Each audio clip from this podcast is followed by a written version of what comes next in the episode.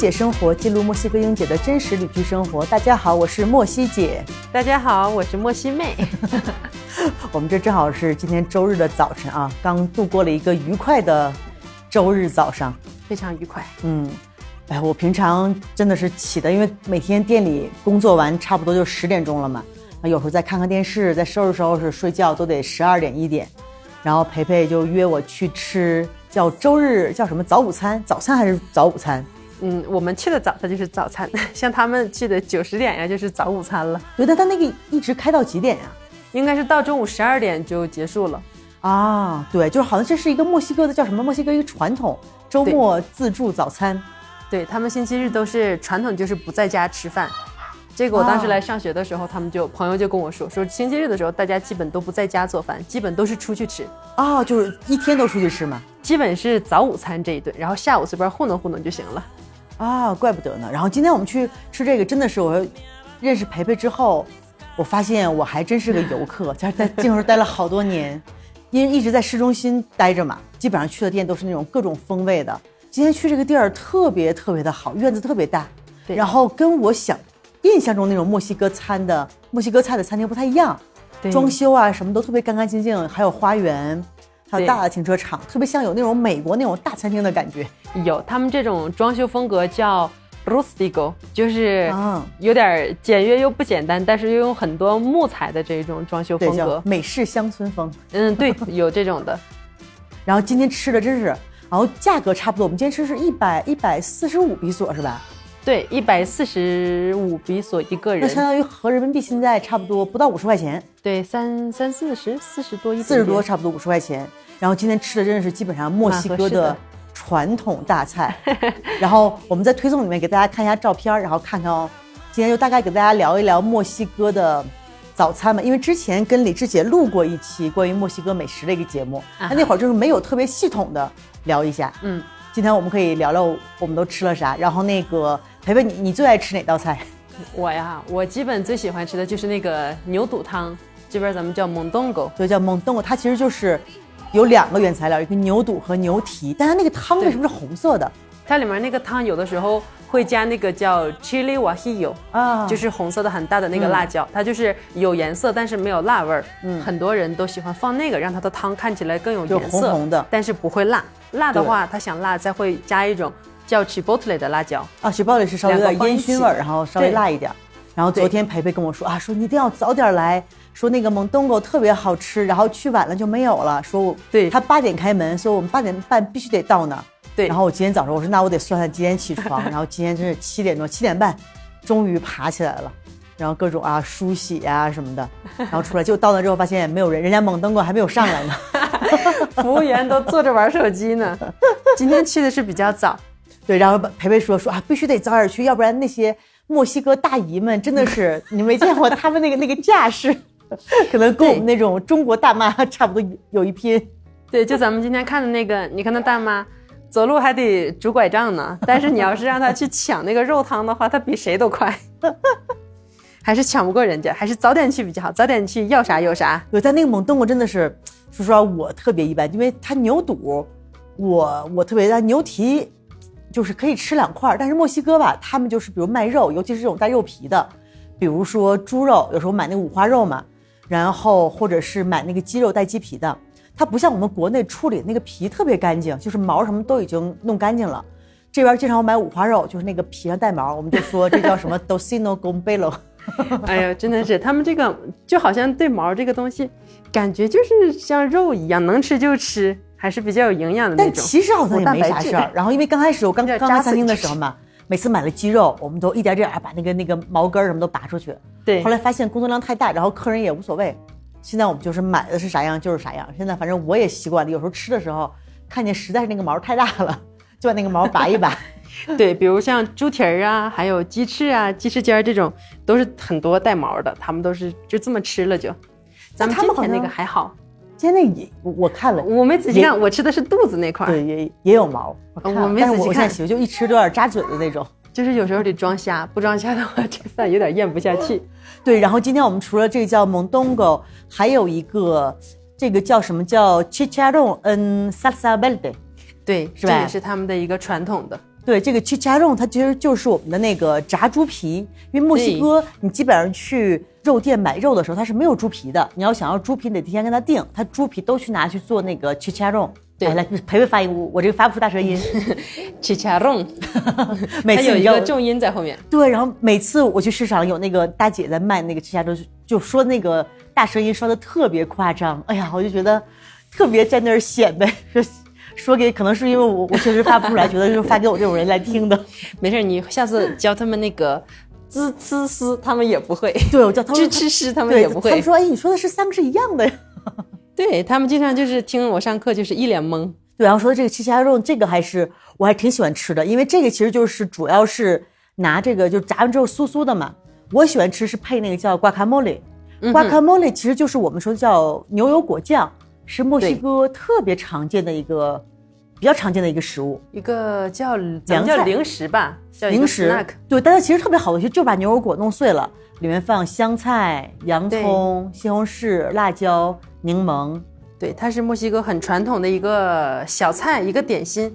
但这个真的好多，比如说欧洲人或美国人，我认识的所有人都特别特别喜欢这个 guacamole，对，就是爱到不行。我觉得，反正我遇到中国人觉得还行，就吃着还行，但没有说爱到就是不能自拔的那种。可能是咱们吃牛油果比较少，这个东西进到国内的时间还是比较短。但吃起来就是还行，但但就是也没有说好吃到就那种。你说跟什么红烧肉比，那是那 那比不了，比不了，比不了。就是这边这个 guacamole，因为我之前时候有朋友问我说，那个你们墨西哥的 salsa 酱怎么做？我说墨西哥的 salsa 有很多种，看你说的是哪种。但是后来我发现他们对 salsa 存在一个误解，就是他们以为这个 salsa 就是固定的一种酱。但实际上，在咱们这边，salsa 指的就是一个很普遍的辣酱，对你可以怎么做都行用这些辣椒、这些西红柿做出来这个酱，你也可以用另外一种的做出来这个酱。但是在国内，大部分人印象里的这个 salsa 指的就是咱们说的啊 guacamole 这种牛油果酱，对。但其实，比如说我们做辣椒油也叫 salsa，全都叫对，salsa，比如说各种酱都叫呃比 salsa。如说我们普通要的酱油，他们其实西班牙就叫 salsa de soya，其实都都是 salsa，它就是一个黄豆一个叫什么蘸料，就只要是蘸料或者这种汁儿都可以叫 salsa。啊，但是上次还跟跟我店员，因为我们在店里有时候做 guacamole，学了一招，就是牛油果是不是容易就氧化变绿嘛？对他当时就把那牛油果的核放里面一起拌，对，他们这边人是吧？他说是可以为了阻止它氧化，可以，因为上次我们吃的时候，哎，我发现里面好多牛油果核，哎，我说这什么意思？我说为什么把核放里头？啊哈，他说我不知道这个有没有科学依据或者管不管用墨。西哥冷知识。对，因为上次我们在节目里讲过怎么切黄瓜，然后包括那个切黄瓜的时候，把两头先切掉，摩擦摩擦。哦，这个真不知道，对，然后或者是切洋葱的时候，要顶一块洋葱在头上，真的。啊 都是墨西哥的烹饪小窍门儿。这我们又教了一个，把那个牛油果的核放在牛油果里面，防止它变那个什么。好，包括你切半个牛油果的时候，就是比如你只吃半个，剩下半个之后，也是不要把核抠出来，它可能就会把那个另外一半儿那个盖儿再给盖回去，它就不太会变黑。对，而且就是还有一个就是，如果大家觉得那个牛油果很容易氧化，而且你要隔夜第二天再吃的话，嗯你就把它放在一个保鲜盒里面，把它加上水，让这个水没过牛油果，第二天就是完全新鲜的，一点儿黑都没有。啊，就是不能切，就是整个的牛油果，把它切瓣了也没关系，你只要把它泡在凉水里就可以。对，第二天一点问题都没有。我试过两次，真的很可以。啊，真的是墨西哥烹饪小常识。牛油果真是变黑特别特别快。对所以说这边你买牛油果的时候，那个卖菜大姐都会问啊，你说你要今天吃还是明天吃？对他们都会给你看大概挑几成熟的。我一般都是买稍微轻一点的，这样的话它可以多待几天。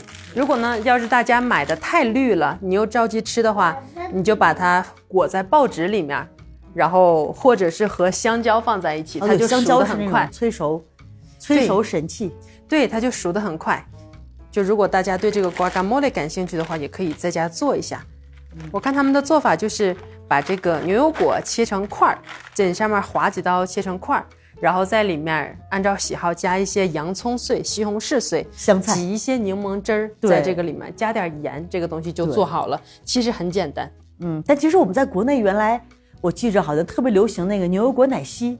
哎，对，这个是墨西哥人接受不了的。对这个我给墨西哥人做过，他们觉得嗯还行，因为对于这是啥对于我们来说，这个东西是应该，因为我们牛油果国内比较贵嘛，大家都对有时候做奶昔，做那种叫绿色的奶昔比较健康。啊哈但在这边它都是咸，包括我刚来的时候，他们汤里面都放牛油果，对，我也很不习惯。就是大家吃的方式很不一样。我之前也做过一次，就是按照小红书上的教程做的牛油果香蕉奶昔，特别好喝给我香坏了，真的特别好喝老公恶心死了。对墨西哥人他们接受不了，他们我给他们做一次，他们喝出来嗯还行，但我觉得可能不太好意思，尴没敢尬又不好喝。失礼貌的微笑。对，但是我我觉得那个牛油果香蕉奶昔真的好好喝，我特别爱喝。对，但是今天没有吃到，今天这个自助是没有。咱们喝的今天早上有那个橙汁儿，嗯，有咖啡，对，还有哈梅感，嗯，对，牙买加花，嗯，还有其实应该有 horchata，就是咱们说的那个叫什么杏仁露之类的。对，它那个叫什么大米做的，就是大米磨的粉加上肉桂，就也是都是特别特别特别甜的。上次在在我们家给我做这个，然后他是他的做法呢是先加热水，烧了水之后，再把这个生的米放在热水里面，不泡就是过一下，把它们一起放在那个搅拌机里面。结果它在放的时候，因为如果是热的东西的话，我们一般都敞着盖儿，如果不敞着盖儿的话，它容易崩。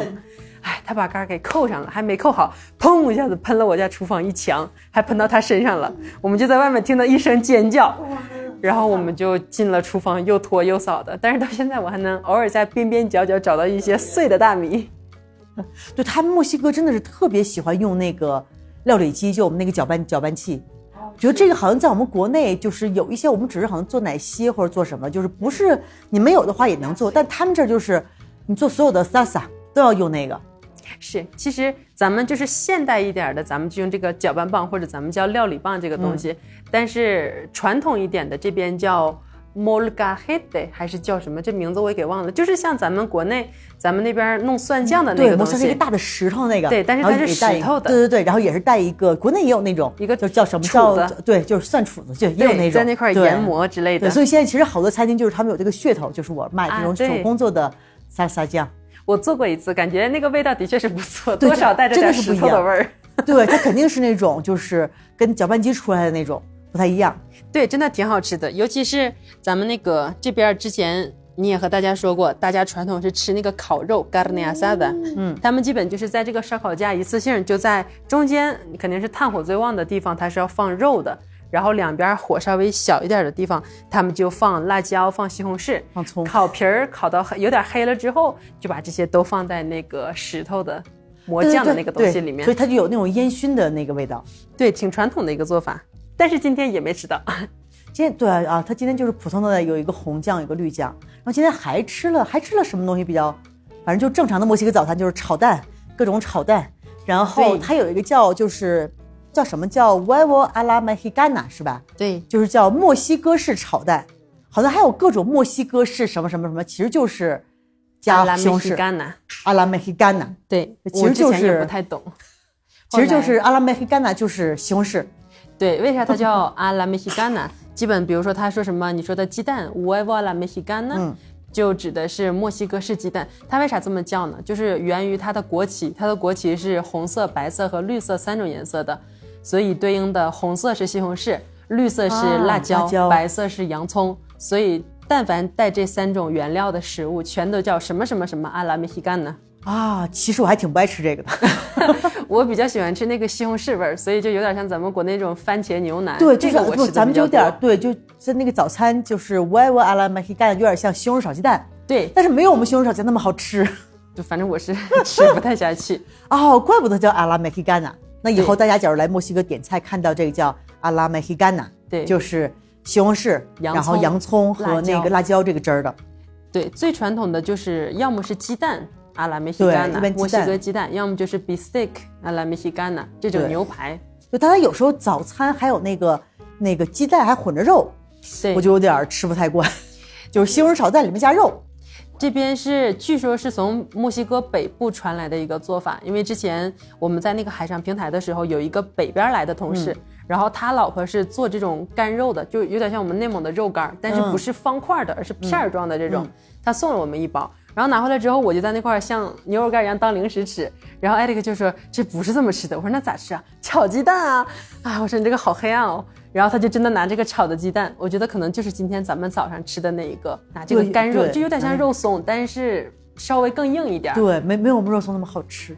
不好吃。反正这边的早餐基本就是这样。咱们早上看的就就是豆泥炸香蕉就标配，炒鸡蛋、黑豆泥，嗯嗯，炸香蕉这三种。对。而且你知道墨西哥人早上吃肉还是吃的挺多的，对，今天我们早餐就有我最爱的炸排骨。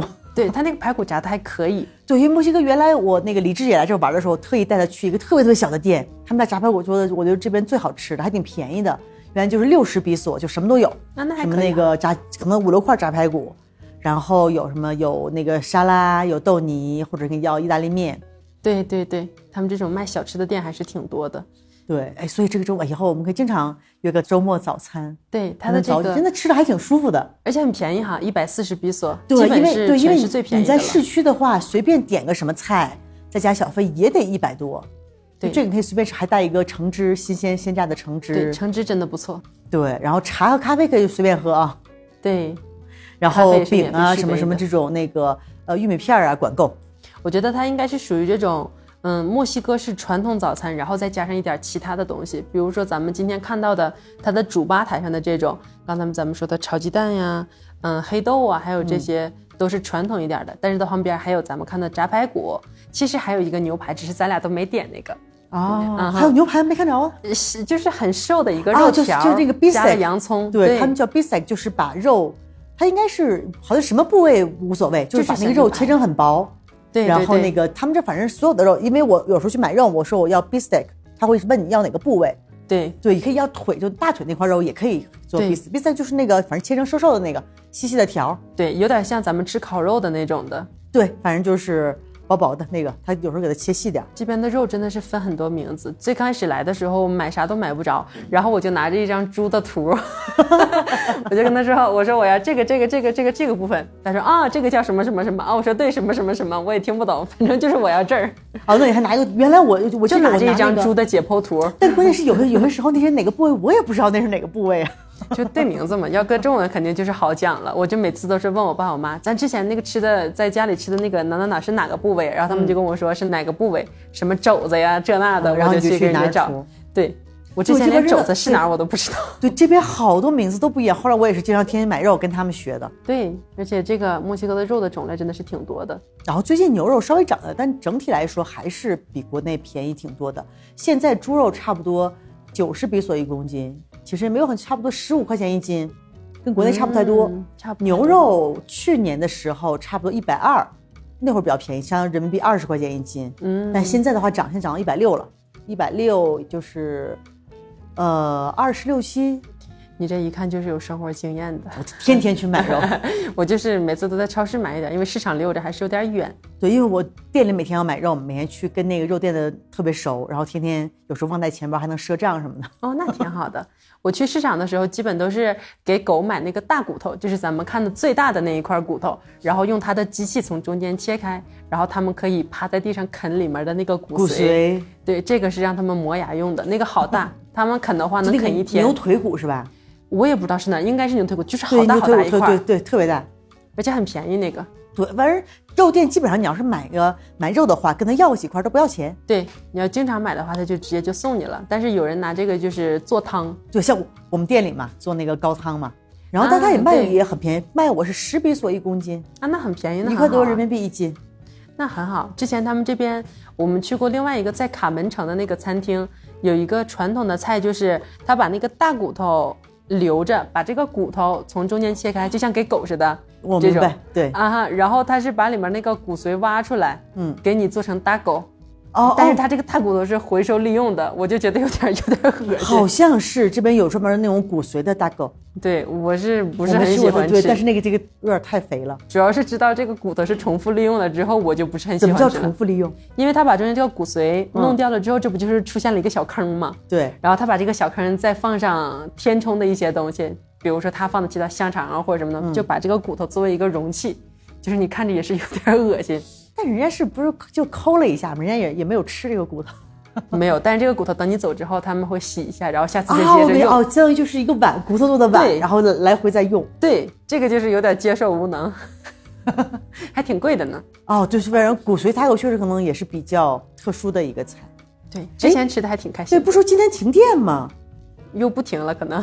对，因为好像是上次你给我发了那个那个信息，对然后店员又给我发说，就说这个周日早晨六点到下午两点，对我这个万能的邻居群，有啥我都直接给你转发过去。好像不光是说我们这儿，好几个地儿，什么 i n g o 什么 d a n 全都停电。对，全都是停电。Alex 在旁边捣乱呢。这个小孩儿成天就知道捣乱。其实停电也还好，这边我们放了一个叫叫什么呢？就是我家后面这个东西，我把它名字给忘了。发电机哎，对，小的发电机，就是它可以供六个小时的电，然后我们就是把电视和那个路由器都是插在这个上面。外面停电的话，它就继续供电，所以我们就不断电了。啊，这个好神奇。这个很好，当时这个是在山姆买的个，，是用那个汽油的吧，还是用什么的？不是就是插电的。你平时给它插好电之后，它是一直插着电的。电器。嗯，正常的两头的这种充电器，但是非常好用。之前是我上课的时候，艾迪克给我买的，就怕我上课的时啊，候，万一停电，对，万一没完我课就泡汤了，然后给我买了一个这个，就真的很好用，推荐。啊，那这个在这儿呢，一会儿就给你看，就在这儿呢。一会儿看看那可能我们店里当时啊，Sam's 就有卖的是吗？但是你店里的话，应该买更大一点的商用的。我家这个就是只是为了让它电视和路由器不断。对，因为像我们那个厨房电器还是用电量还还挺大的，那所以你喜不喜欢今天的早餐？感觉还可以哈。还挺好吃的。什么时候偶尔可以再吃？哎呀，关键是环境也特别好，还有花园，还有小孩玩的地儿。他们这个地方经常办派对，就是爸爸妈妈请他们去吃饭。风格真的还挺好，我还挺喜欢的。对，甜点你也没尝，反正我之前是不吃，但是现在吃的也是挺开心的。哎，在墨西哥本来之前我是尽量少吃糖，在墨西哥生活之后发现没有办法。避免不了。我之前也是，他们就总笑话我。我最刚开始来的那两年，就是出门点柠檬水，我都跟人家说不加糖。我也是这样，人家店员老白了我 limonada sin azúcar，现在哇没有办法，就随便吧。对，现在他们看我喝的那么开心，就在想，哎呦，不知道是谁两年前来的时候还是这样的，不要糖。他们就总笑话我。啊，前两天还说，哎，是哪天？前两天地震来着，然后好多那个听众朋友还给我们留言问说啊，说你在墨西哥没事儿吧？是九月十九号吧？是咱们俩上次去郊游的那一天，就是那一这个周。一，对，这个周一是几号？我看看，这个周一我也忘了是几号，就是那天，因为还真是十九号。对我朋友也给我发消息了，我不知道呀，出去玩了一天。对，所以说说墨西哥这个地震真的是挺神奇的，因为，呃，好像墨西哥哪年？一九八五年还是九五年？八五年有85年个最大的一个地震，对，当年也是伤九月十九号。嗯，然后我是二零一七年来这儿的嘛，二零一七年我应该是九月五号到 San Cristobal，那咱们俩然后啊，你也是要九一七年来的是吧我？是一七年八月末到的墨西哥城，到学校了，到宿舍了，啊去留学了。那你也赶上那个地震，因为正好是呃，我九月五号到这儿，九月嗯七号晚上，我当时住在一个 hostel，晚上快十二点要睡觉的时候，躺在床上，我都说谁这么淘，一直在晃我的床，就特别特别用力在晃床，脑袋里出现了阿飘、闪灵，对，就晃了一下。后来我觉得好像不对，然后后来就大家就开始往楼下跑。其实那是是在它把出来，就是在我们 Chiapas 这个州南部的一个地震，离我们这差不多三百公里。嗯，但那次是挺大，那次是八点二级。然后当时是震完之后，整个城市就都停电了。哇然后当时我们住在 hostel 嘛，然后所有人都在那个花园里面待着。莫城也是都停电。对，，然后大家就有点有点惊慌，然后正好那个在酒吧工作大叔，一个大叔特别好，就站在桌子上摸黑儿在那弹吉他唱歌，然后给大家安抚一下心情。这个浪漫是藏在骨子里的。对，然后但是当时我觉得，因为当年汶川地震的时候，我正好也在成都，当时也是因为当时正好头一天吧刚到，然后睡得特别晚，下午两点两点多地震的时候嘛，我是还在睡觉，就也给震起来的。你这个地震员儿，对我真是就是千里千里之外万里之外都是在去赶上那个地震，然后当时就是因为当时在这儿 hostel 震完之后，因为这边地震还好，那它就会有那地震警报，你听啊，你基本就那特别特别大大的声音，对，然后特别吓人。然后当时好了之后，差不多一个多小时，我们就回去准备睡觉。然后 hostel 有几个好像应该是以色列人，他们就有人就很紧张，就啊不行不行，我我在这儿我要死了，我我要回家，我要回家，不能在这儿待了，就那种半夜就离开的。但是对我来说，就回去该睡觉睡觉，我说大不了震了，我再往楼下跑嘛。对，然后因为当时我还问了我爸爸，我爸爸说这边大部分是砖木结构的房子，还是挺结实的，一般对还没什么大事儿。就是你自己建的房子基本都会结实一点，但是我当时是在墨城，那个时候是正好，我当时之前也和大家说过，我之前在学校上了美食课，大家站那块做菜做的真开心呢。然后先是想起来那个地震警报，老师就说不要急，你那次是正好，你因为我这次九月七号，你那次是九月十九号，2017对我可能更。晚一点。对，其实就是也是同一个，就是之前一九八五年嘛，就二零一七年又是九月十九号，那次是墨城大地震，因为当时我好像这边应该也有震感，但当时我正在开车，也是没有感觉到。没有感觉到，我那次是感觉到了。本来是大家上课上的好好的，老师就说：“哎呀，不用害怕，就是个那个地震演习。地震演习我们为了纪念一下啊三十年前的那场大地震，就是为了地震演习防患于未然。然后我们就是把锅放下，慢慢的就都走出去了。嗯，走出去之后在外面待了一阵儿，嗯，啥事儿没有，刚要回去。回去之后没两分钟，真的地震了。我那还说呢，我说这怎么搞得真枪真弹的，还真震了呢？他这是真的。然后我们就嗖嗖往外跑，但是还好，因为墨西哥的学校它不像咱国内的学校好多层，它就最多就两层、三层。然后我们当时厨师楼在一楼，就从里面出去了，到了操场上，所有人都在操场上一起等，就是踢足球那个地方，大家在那块一起等，啥事儿没有。但是过了一小会儿吧，就看到震得越来越厉害。我们当时哦学校的那个落地大玻璃，啪一下就倒了，然后墙皮也是都掉了，震的还是比较哦，那还厉害的。是真挺厉害，因为当时我记着好像有很多人在那参与救援什么的，在墨西哥城，对对好像伤亡还是有点严重。对，挺吓人的。而且当时我还好了，我是在那个就是操场的那一块儿，啥也没有感觉。然后我朋友是上完课正好要回家，他在回家的路上要路过一个桥，他在桥上就已经震得不行了，好害怕呀。他说，这还是挺挺吓人的。对，然后我记得去年，因为去年我是我是七月底回来的嘛，然后正好也是这会儿，就是二零一七年是九月七号地震嘛，然后去年二零二一年的九月七号也在三克斯巴又地震了，就是四年后又是同一天。真的是玄学，对，然后今年前两天地震也是，又是九月十九号，就每年九月份，而且都是同一个时间，同一天。玛雅人你想在这儿真的在在这儿是两次我经历的都是同一天，墨西哥城的三次也都是同一天。对这种玛雅人的传说，不知道玛雅人以前有没有记载过？对，所以说他们是不是得看看风水或怎么着的？真的是就是太神了，所以可能以后每年一到九月份，我们都得稍微注意一点儿。对，还是安全要紧，安全比较重要。咱们还是就是我那年一七年的时候，我们学校还好，因为它是两层的。但是当时看到很多网上的视频，就咱们之前也说，如果是这种你爸爸说的这种砖木结构自己盖的房子，其实是很安全的。嗯，但是他在首都盖的一些就是那种高层十几楼、二十楼的这种的。建筑材料非常不好，就是那个楼摇摇欲坠啊！好多视频真的是看着太揪心了。对，因为墨西哥那个墨西哥城的房子就看起来有点破破烂烂的，我觉得。就是有的是外观很好，但是就是败絮其中的感觉，里面很破、很脆弱。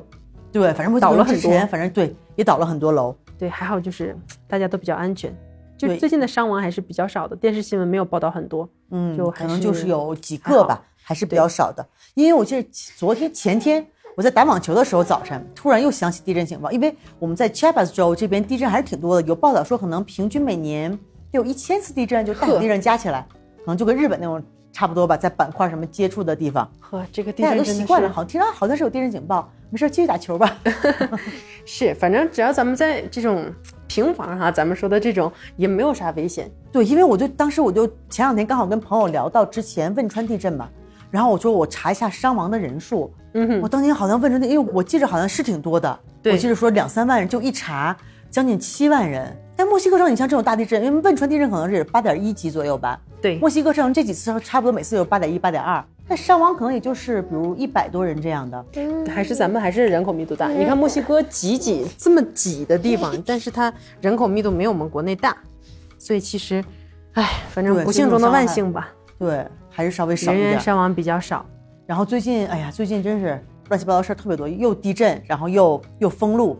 昨天你就不跟我说你们哪儿又封了是吧？咱们这那个出城的高速又封了。哎，这我觉得封路真是墨西哥特色，墨西哥特色还是我们 Chiapas 特色。我感觉应该是整个墨西哥都这样，因为我第一次在看到封路的时候，差点吓死我。当然是和朋友开车从墨西哥城到阿卡布尔戈那个港口、阿卡布尔科，嗯、港口去玩儿，没多远。对，它是从墨西哥城过去是四个小时，那个海滩它也是靠太平洋，没记错的话对，据说它是八十年代的坎昆，就是以前有钱人都往那边走坎昆之。前都是美国人都去那边，好多什么电影明星啊，什么好莱坞明星啊，都在那边玩。对他们都往那边去，然后我们就开车开车开车，嘿，走到一个收费站的时候，因为这个阿卡布鲁它是属于叫 Guerrero 这个州的首府，呃，不是首府，但是是嗯旅游城市他们这个州的最出名的旅游城市。对，然后我们就看到收费站有好多蒙面侠，戴这种黑色的面套。当时我那个朋友，他是在墨西哥很多年了，他就哗一下就紧张了，他就赶紧藏钱包、藏手机、藏平板，全都藏到地毯底下了，地垫底下、脚垫下面。我说这是干啥呀？不太懂。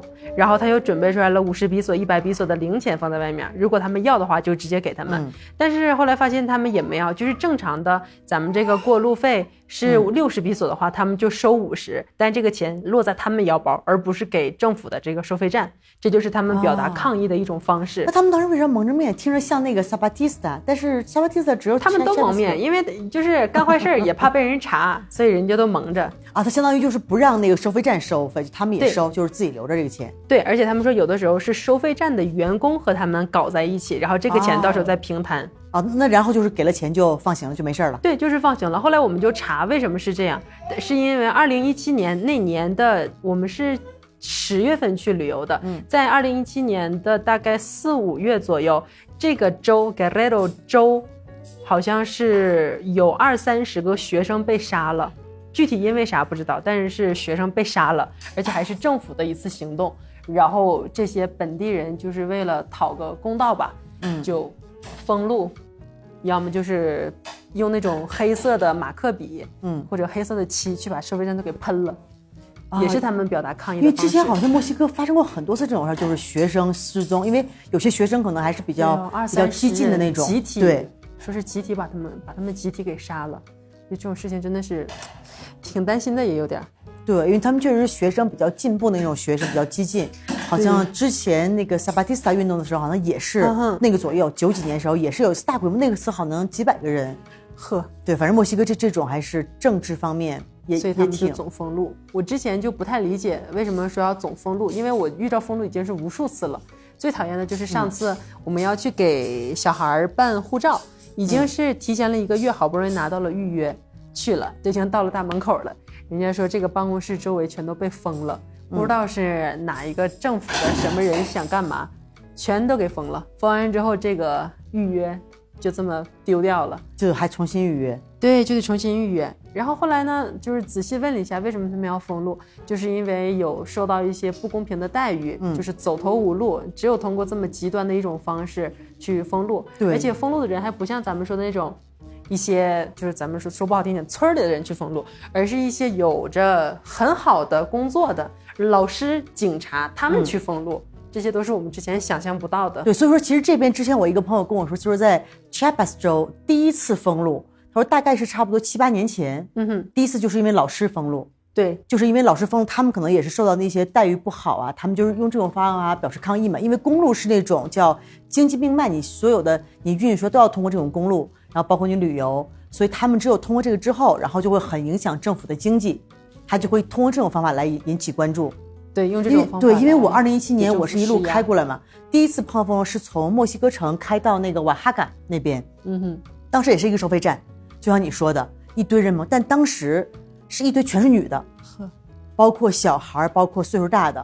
就其实当时我也不西班牙语也也不行嘛，也听不懂他们在说什么，可能就也是在表示什么抗议，包括拉着横幅什么的。对对对，对，但是后来他们看到我就是外国人，我也听不懂，他们就放我走了，也没收我钱。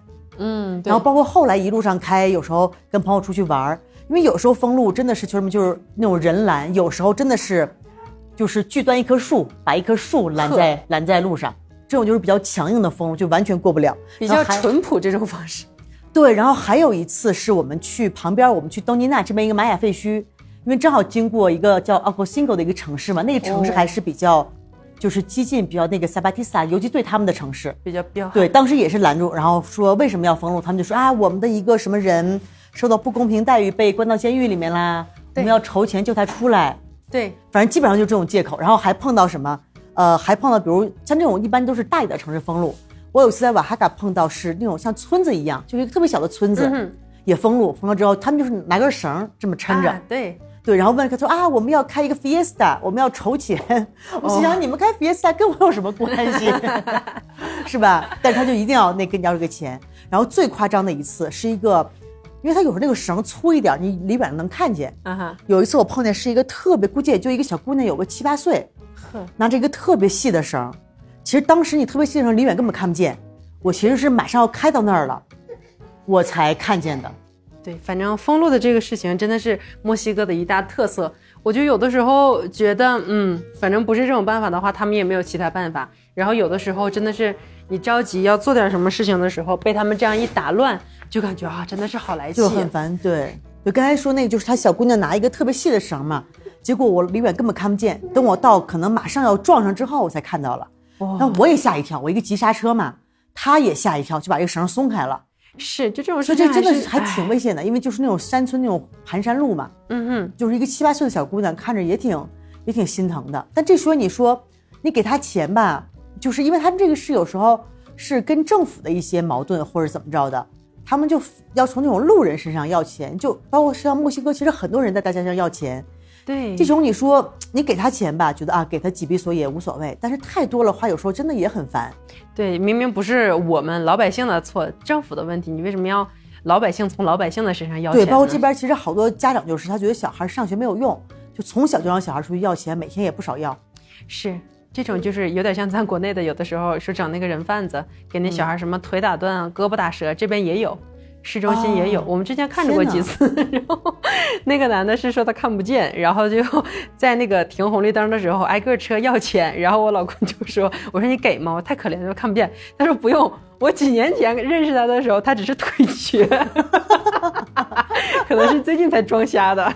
”哦，我觉得这种也是职业的这种。对，他说不给了，然后他说，嗯，现在还不是一个人了呢，还带着个小孩来呢，这是家庭培养出来的。对，这种可能也像我们那种，就是他们是这些职业的乞丐。但是有时候觉得墨西哥确实是现在，包括他们的那个经济收入啊，工作机会也不太多。就有时候我觉得，有时候尤其看到，比如说女的带小孩儿什么的，我就多少给点，就觉得也不差这十比索嘛。有时候就给点，能帮着就帮点。有时候觉得在大街上看他们这样还是挺可惜的，又可怜又可惜，对然后又觉得也挺无能为力的。就是基础教育就是这样，他们也没有办法去改善他们的生活。对他们也没有办法，包括这边，包括教育，不像我们国内现在，比如说，因为有时候跟外国朋友聊天，他们就说说墨西哥其实文盲率很高的，尤其是那个玛雅人。因为现在我们国内，我觉得我们的那种义务教育做的还真的挺好的，对就基本上文盲好像真的很少很少。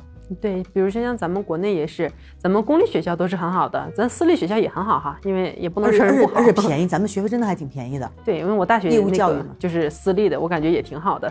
但是在这边就是非常典型，大家一致认为啊，我们可不去公立的，公立的实在太差了。在国外就是私立，私立嘛很贵。我们之前去给瑞瑞看幼儿园，幼儿园一个月就要三四千比索，合咱人民币一千五吧。但你要说他教啥嘛，实际还没有我们在家教的多呢。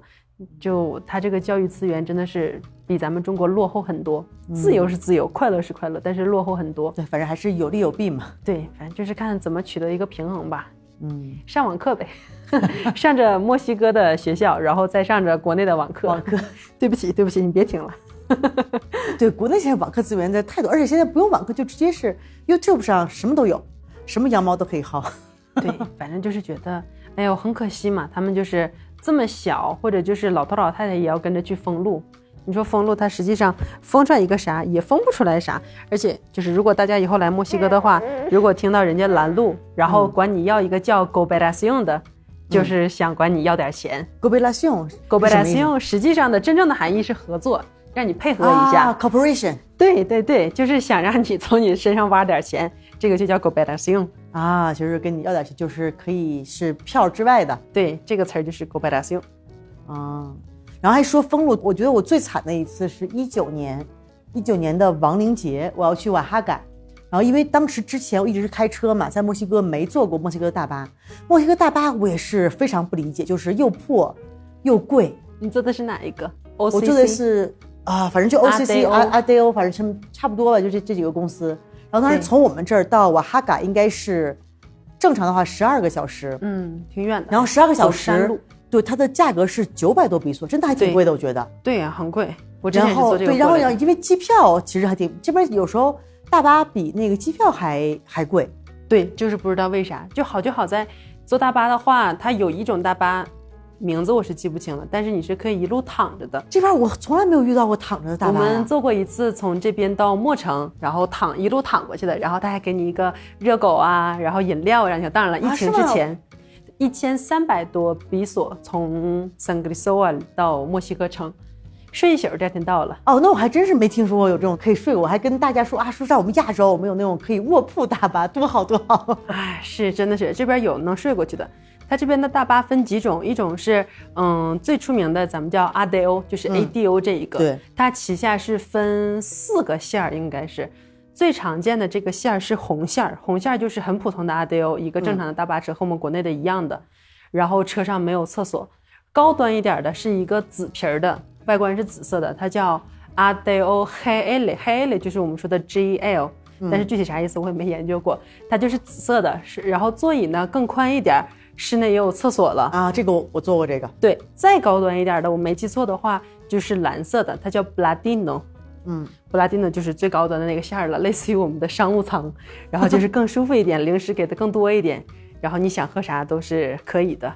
这是三个高一点的，然后往下走低一点的线儿就是 OCC，它就是啊稍微有点破一点的这种大巴车。但这这边有时候，比如说你从这去瓦哈卡，它没有那种高端的线，它可能只是固定的对几个线路。然后上次本来是十二个小时，而且现在吧，比如让我坐夜车，就是我特别累，所以我宁可坐白天的车。对，但是他去瓦哈卡没有白天的，只有晚上的车。嗯，对，山路太多了，可能是白天晕车的人比较多。对，所以上次我就坐了。结果呢，当我们走到我们这个 Chiapas 州和瓦哈卡州交界的时候，路封了，不是封路，就是也有那个，反正也不知道什么原因，就过不去了。然后在那儿等了差不多两个小时，还是不行。然后呢，我们就从那个边境又回到了我们这个州府 Tuxtla，往北走，然后绕到别的州，就本来是十二个小时的路程，就在车上待了三十个小时。哎呦，太难受了。我真的是，你想在车上，而且墨西哥这种，他不会说在那儿停，就是有那种正经的吃喝，他只会停在一些小的卖一些零食店。而且墨西哥零食除了那种什么甜的面包，嗯巨甜的那种面包，要不然就是各种 chips，就各种 chips，就就这些东西。这个三十个小时我也，是吃不太下去，但是那是墨西哥人的心头爱。对，真的什么各种。然后反正当时三十个小时之后，我就发誓，我说真是这辈子再也不想坐墨西哥汽车了。我也不想坐了。我之前就是最长的这趟线儿，就是从嗯瓦哈卡的首府对，瓦哈卡 de Juarez，好像是叫瓦哈卡的这个，花蕾丝，对，然后从这边来玩儿，一直坐到 San Cristóbal。我12个小时当时是坐夜间的车来的，对。然后因为我是一上车就就晕车，所以我只能睡觉来防止那个不晕车。那个特别多弯那个路。哎呦，太多了！等我一觉醒来的时候，海拔还高，耳朵就已经封上了，就耳鸣了，耳鸣了我好几个小时都一直弄不开。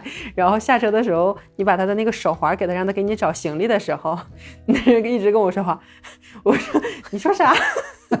你说啥？我听不见。你说啥？就是耳朵是又聋又疼，缓了四五个小时才缓过来。对，反正墨西哥大巴真是体验不是特别好，真的还特别贵。对，反正就是运气好的话，可以找到这种有卧铺的，你可以躺一路就从来没，躺过来可能我坐大巴坐的次数少，我可能一共坐过两回。嗯，反正这边大巴的线儿还是挺多的，就看怎么选。而且它是往南边走，阿德欧比较多，啊基本都是从墨西哥城以南都是阿德欧，墨西哥城以北就是其他的线儿了，嗯，就是另外的名字。反正大家要是买票的时候，还是嗯往南走就认准阿德欧就可以了，因为他们这边对司机的考核特别严格，不是所有人都可以当阿德欧的司机的，啊要通过他的技术测试、驾驶测试、智力测试、精神测试。精神测试。对，就是你可别那个，嗯，要是和家里吵架了呀，就啪一踩油门儿就不行，就啊，那可能真是因为可能从我们这儿出发的，因为南边的州比较穷嘛，可能真是阿迪欧，我好像没有那种比较高级的。我上次就坐过一回，就是阿迪欧带厕所的那个，你说就第二级的那个，因为当时我是完了一些之后从那个瓦哈卡要回来嘛，就是回不来，就所有的车票都卖光了。人。然后当时我还要着急回来，又要着急回国，然后就没办法，就是先买了大巴票，从瓦哈卡 City 到到墨西哥城，然后啊墨西哥城飞到 Tuxtla，Tuxtla 再坐大巴再回来，就这么绕了一下。也是挺累的。对，所以说往北的话，就稍微有那种就是高级的，就是可能到墨西哥城，以墨西哥城为中心，它出始发站就有很多稍微高端一点的线路。对，我们这边好像都挺破的。对，这些是稍微就是唯一出名一点的，人家一到墨西哥说你坐啥车哦，阿德欧，就是知道这是一个正儿八经的大巴。对也还有不正经的，不正经的，不正经。比如说这边还有一个车叫 Segunda Clase，就是 Second Class。对，你说那谁乐意坐个车坐一个二级车呀？就不知道为啥它叫这个名字，它也没有一级也没有三级，它就叫 Segunda Clase，就是你也不太懂，你说谁愿意买车买个二级的车呀？都想买一级的，但是他又没有，就这个名字的来源很奇怪。对，因为这边其实好多那种小的，就像类似于我们国内那种汽车嘛，嗯有好多那种小的公司，但是基本上还是我们就是大家假如来墨西哥玩，还是选择那种大的公司，什么阿迪欧啊或者 OCC 这种还是大一点的安全还是比较好啊。还说封路呢，之前我有个客人，他当时是在我那住了一个星期，本来说好第二天走的，结果头天晚上突然跟我说啊，明天要封路，说那个我今天晚上就要走，就要去机场了。嗯哼，结果当时可能是就是从我们这儿往南，往危地马拉那边走，它有个城市叫 Del Bisca，对好像那边的路已经封了很久了。对，上次因为我那个客人走的时候，已经封了四个星期了。因为我有店里有个客人，他是在那边有一个有机农场，他经常是会，比如说一到两个星期就会过来我们这位 San Cristobal 来城中心来卖菜，卖他的奶酪。嗯然后他每次来卖的时候呢，都去我们店里吃个饭。嗯，真好。结果上次来的时候，对，好久没有来了。跟他来说啊，他说已经封了四周了。我说今天开了，他没有开，他说还封着呢。我说那你怎么出来的？他说因为他的小女儿正好那个胳膊摔骨折了，然后要过来这边看医生，特意还得跟人请示一下，人可能有急事儿，还是会放你去的。因为那边也是一些相当于本地的人，一些呃土著人，他们还是跟政府有一些冲突。但已经封了四周，真太久。现在我不知道现在开没开，可能还封着呢。但可能就没有说那么严格，可能你有事可以去出去。嗯，最近没往那边去过，因为 Del Bisca 那边儿，嗯，有一家餐厅挺出名的，它是有一个地下的酒窖，啊，就比较出名，所以就经常我们之前会去那边吃个什么烛光晚餐之类的。什么酒窖？就是红酒。就我也没仔细研究过，老远一看就是一堆木桶，我也喝不了酒，然后我就老远看一眼就算了，我也没仔细研究过。除了这个，别的没有啥出名的。对，反正最近好像还封着呢。然后今天，今天是因为什么封路也不知道。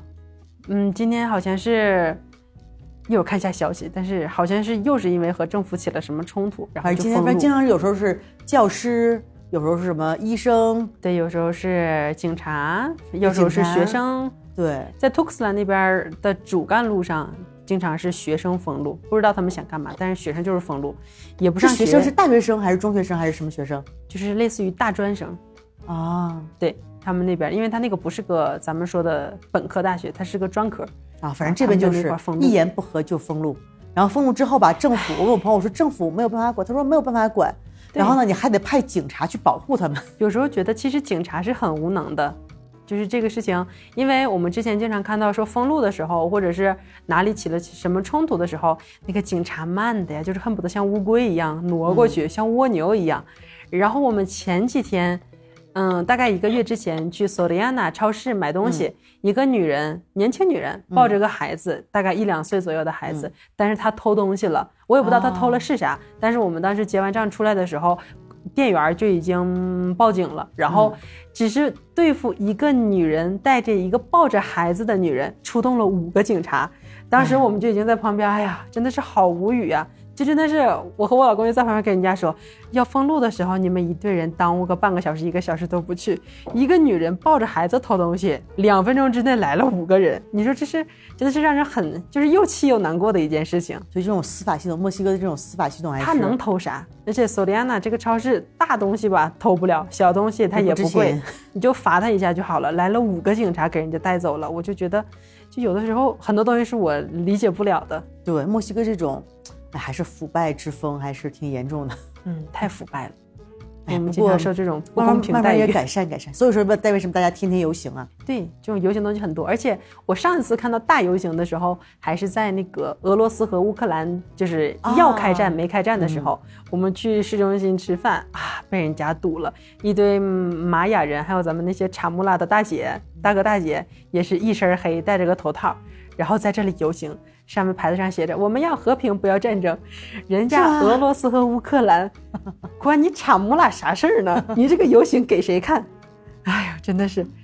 然后这边还动不动就是有时候还有什么幼儿园游行，上次碰到是幼儿园游行，哎呦天哪！然后还有最常见的就是针对可口可乐的游行。对他们这个反可口可乐工厂的很多，因为在桑格迪索瓦这边那个工厂说是每年它用掉好多好多好多的水，然后本地的居我们都没有水用。对，然后本地的居民就很生气，就想让他给关了。有人就说：“你把它关了吧，把那个可乐大工厂关了，开个利物浦商场多好。”我说这挺好，你要开商场的话，我就住旁边。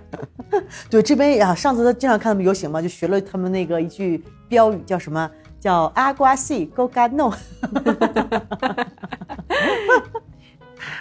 狗干诺他们也喝的不少，对，就是他们，你想，你又游行，然后你又离不开可乐，这种就有点儿人家就是抓住你这个心理了，所以人家就是不走。对。但其实好像他们说这边水源，我现在听朋友说，可能也不一定是可口可乐搞的，其实就是政府，他就是把这个东西这个矛头指向可口可乐，大家就不会很指责政府。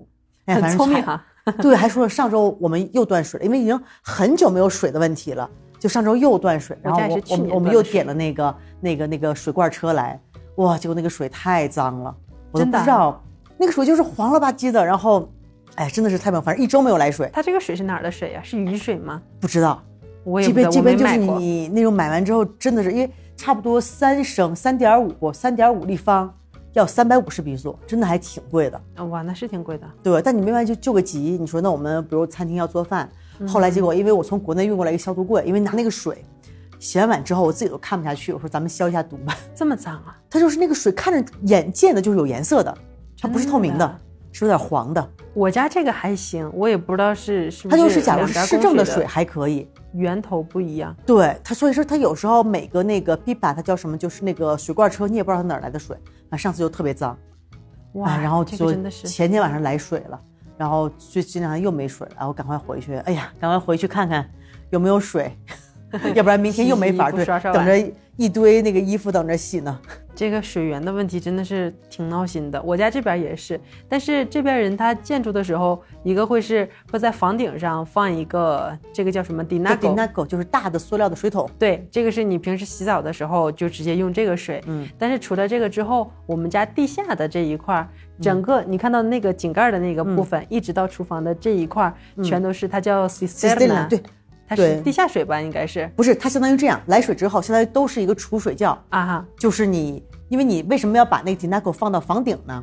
因为放房顶它有水压，要不然你放在这的话、啊没有水压嘛。所以说一般就是有一个 cisterna，就是叫一个水窖，还有个水桶。你水桶能让水用完之水桶后，在上面水对窖在下面对，然后呢，相当于从水窖里面把这个水泵到水桶里面，哦，它不就有水压了吗？对对对，所以每次都是我们家得摁一下泵把，然后它对就呜一对对那个对对对对对，水就过去了。是这样的。所以说，像我们店就是我们有一个 Cecilina，有两个 Dinago，但是还是不太够用，有时候，啊因为你假如两三天不来水的话没问题，这一周不来水实在是扛不住。别说你那儿，我这一周不来水我都不行，我俩这是又洗衣服又洗澡又刷碗，就是费水，特别费水。对，哎呀，那不那就这期不说了，我赶快回去看看有没有来水，然后洗洗涮涮，然后今天周日，然后我们去最后一天营业，明天休息了，明天我就不起床了。今天早上起太早了，今天早上七点半就起来了。真 不容易。明天早上星期一新家正好可以休息一下，对，好吧，那就这一期就到这里，说再见，拜拜拜拜。